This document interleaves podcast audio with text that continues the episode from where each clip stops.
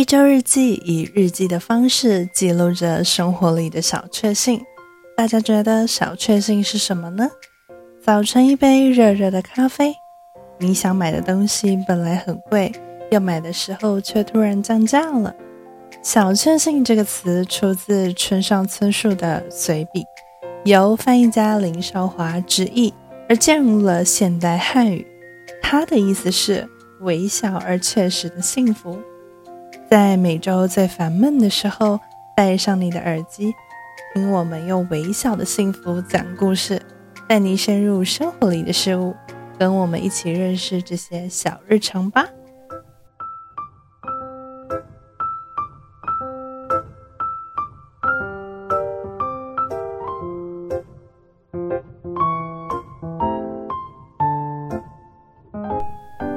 大家好，这里是 Week Diary 一周日记，我是 B B，一个土生土长却常常被误认为是不会讲中文的台北人。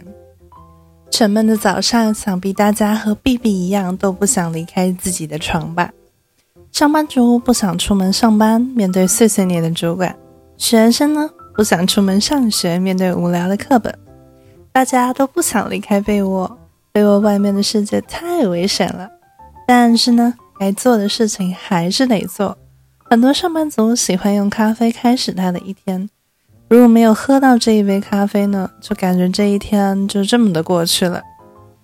那么，这么多上班族都喜欢喝咖啡，B B 的妈妈的小确幸也是喝咖啡。她说，早上一杯咖啡，下午茶再一杯咖啡，就是她的小确幸。既然这么多人喜欢喝咖啡呢？那我们就来聊聊咖啡的故事吧。咖啡的传说早从一千五百年前开始，伊索比亚的一个牧童发现，让羊群莫名兴奋的红色魔豆对人竟然有活神醒脑的功效。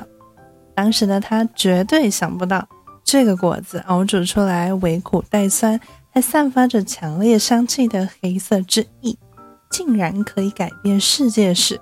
成为最多人喝的饮料之一。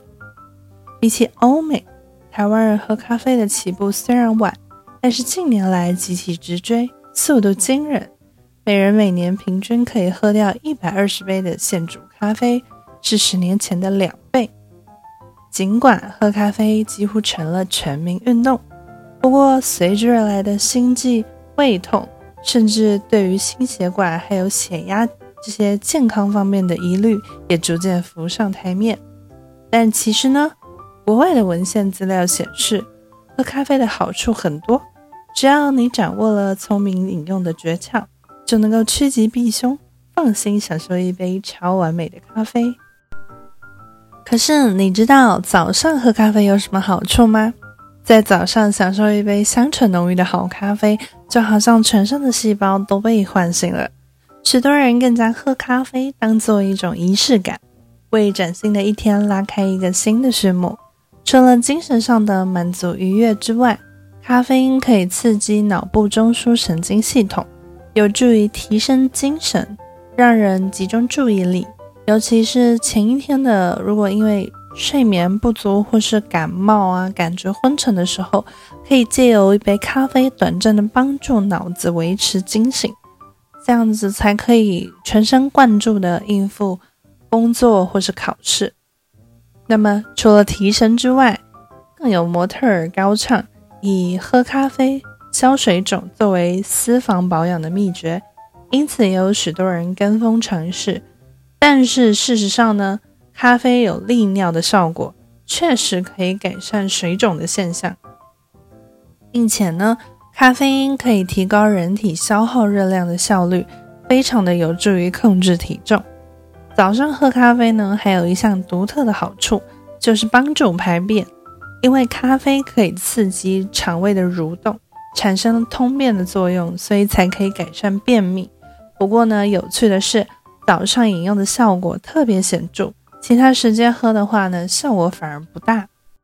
那么刚刚前面有提到早上喝咖啡有助于减重，那你或许会直觉的认为，先喝咖啡就不想吃早餐，吃的越少，当然对减肥会比较有利。但是其实呢，空腹喝咖啡对胃的负担会很大，而且研究还发现，省略早餐，就算他们整天摄取的热量很少，但是不吃早餐的人通常 BMI 会比较高，反而是不利于减肥的。所以最好的做法呢，是吃完早餐再喝一杯咖啡。那除了在早餐之后来一杯咖啡有利于减肥之外呢，运动前来一杯咖啡可以提高神经系统的兴奋，促进身体热量的消耗，加速脂肪的燃烧，并且运动的时候你反而会更专心，对于增强你的肌力和肌耐力都非常的有帮助。同时呢，也可以减少肌肉酸痛的症状。不过呢，由于咖啡利尿会加速身体的脱水，所以必要的时候还是要随时的补充水分。那么对于高血压的患者来说，在运动之前要避免饮用咖啡因，因为咖啡因可能会造成血压短暂的升高。这个时候剧烈运动的话，容易引起心肌梗塞或是脑中风这些紧急的症状。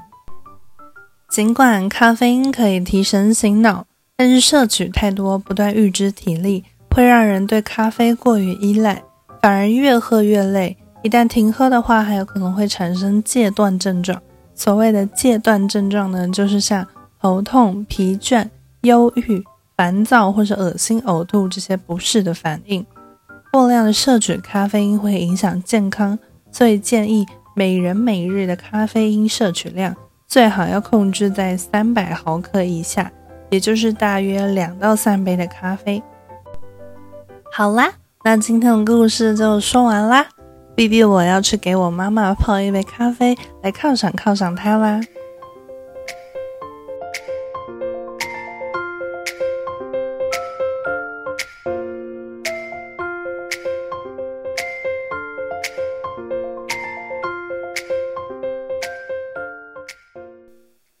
小确幸本身是一个短暂的欢喜，它的感觉在于小。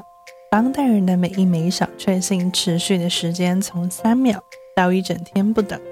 这些微小而确切的幸福，可以来自于亲情、友情、爱情，可以来自于对快乐的低预期，也可以来自于长时间的失去之后再拥有。说到这里，大家有想到最近有发生什么小确幸吗？还是有什么事情对你来说是小确幸呢？希望大家都能透过生活里一些简单的小确幸，为沉闷的一天添增上一点其他的色彩。这里是 Week Diary 一周日记，欢迎上我们的 Instagram 贴文底下留言和我们互动哦。我是 B B，谢谢大家的收听，我们下周再次相见。